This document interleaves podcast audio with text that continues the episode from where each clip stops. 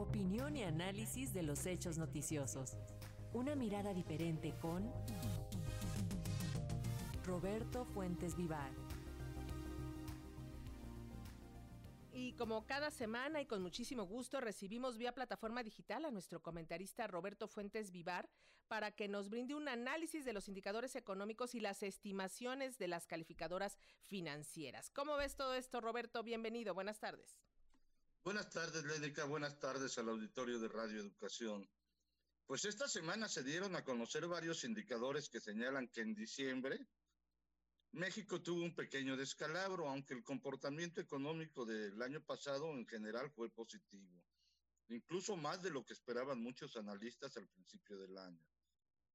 En materia de empleo, por ejemplo, el INEGI presentó ayer el reporte de ocupación y empleo del último mes del año pasado, en el cual se explica que en diciembre se perdieron 912 mil empleos. Esto probablemente por las prácticas estacionales de muchas empresas que dan de baja a sus trabajadores para recontratarlos el año siguiente sin generar antigüedad. Pero bueno, eh, con forma contraria, en el acumulado de todo el año, se indica que México cerró 2022 con un millón de fuentes de trabajo más que en 2021. Además de que el desempleo mostró su menor nivel en 17 años, lo cual indica que a pesar del tropezón de diciembre, el, el desempeño laboral de México fue más que positivo. La población ocupada también en el caso de la informalidad fue menor, pues en diciembre fueron 54.9% de la población ocupada la que estaba en la informalidad laboral, es decir, 16 puntos porcentuales menos que en el último mes de 2021. Esto significa que se presentó también menos informalidad laboral en 2022 que en 2021. En materia de comercio exterior, en diciembre de 2022 se registró un superávit comercial de 984 millones de dólares, saldo que se compara favorablemente con el de 603 millones de dólares obtenido en el mismo mes de 2021. Esto según los, los indicadores que da a conocer el INEGI el día de hoy. Lamentablemente, durante todo el año pasado sí se presentó un déficit de 26.421 millones de dólares, más del doble de los 10.939 millones de dólares de 2021. Y en este caso sí vale la pena mencionar que este desequilibrio se debió a una reducción del superávit de productos no petroleros, es decir, los productos de exportación manufactureros sobre todo, este, de, este superávit se redujo a la mitad, pues pasó de 13 mil a 8 mil millones de dólares. Mientras tanto, pues el que sí sigue mal es el déficit petrolero, que llega, que pasó de 24 mil 635 millones de dólares a 34 mil 902 millones de dólares en 2022. Ojalá esto ya pueda frenarse un poco con la refinería de dos bocas cuando empiece a funcionar y a operar ya de una manera más activa. Otro dato interesante es que el INEGI dio a conocer el miércoles el indicador global de la actividad económica, que da un seguimiento mensual a la economía, el cual mostró en noviembre una contracción de 0.5%. Sin embargo, y a pesar de la posible desaceleración a final, de finales de año, es previsible que la economía mexicana haya tenido un crecimiento anual de entre 2.8 y 3%. Y esto lo, va, lo va a informar precisamente el próximo martes el INEGI. Esta cifra, desde luego, es bastante superior a la mostrada por la economía estadounidense, que creció 0.7% en el último trimestre del año, para cerrar con un avance anual de 2.1%. En términos generales, la economía de México sigue creciendo arriba de la de Estados Unidos y no ha mostrado signos de posible recesión como los que sí se vivieron en Estados Unidos, en donde por lo menos en dos trimestres hubo decrecimiento durante 2022.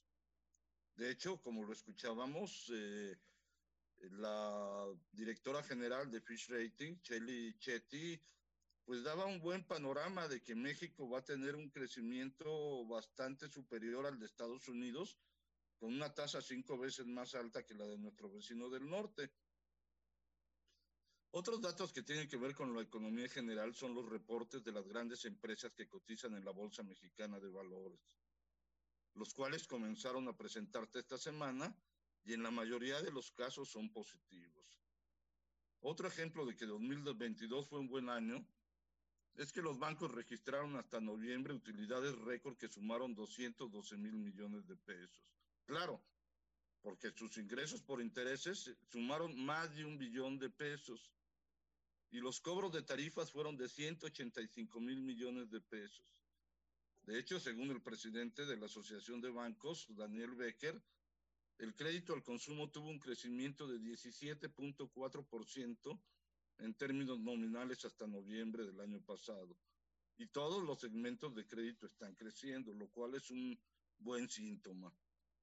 Por cierto, y entre paréntesis, eh, esta semana seis bancos anunciaron que dejarán de cobrar comisión por retiro de efectivo con tarjetas de otros bancos, aunque nunca aclararon si esta medida aplicará también a las tarjetas de bienestar, lo cual sí sería una muy buena noticia para millones de mexicanos.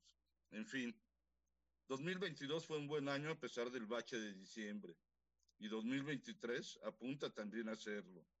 En un marco global en el cual la recesión sigue siendo un fantasma que ronda por los mercados y por los bolsillos de los ciudadanos. Dice el filósofo del metro, ojalá en 2023 PIB no, solo, no signifique solo Producto Interno Bruto, sino pesos ingresando al bolsillo. Ojalá, Roberto, que así sea, que se mantengan estos indicadores positivos, que se crece moderadamente, pero se crece y con eso pues se mantiene una economía estable. Ojalá, mira, la estabilidad de la economía mexicana es ya reconocida mundialmente y ojalá esta estabilidad también se, se logre para que en la economía de las familias, es decir, que las familias tengan más dinero para comprar y eso haga crecer el Producto Interno Bruto del año, de este año más bien.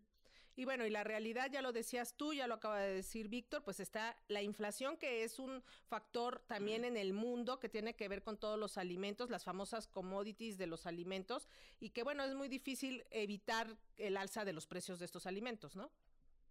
Y sobre todo es más difícil cuando vemos, por ejemplo, que los ingresos de las grandes empresas este, de alimentos y energía prácticamente se triplicaron durante el año pasado y lo seguramente este año pues seguirán creciendo. Te lo agradecemos muchísimo, Roberto. Nos escuchamos y vemos la próxima semana. Nos escuchamos la próxima semana. Buenas tardes, Lénica. Buenas tardes al auditorio de Radio Educación. Hasta luego.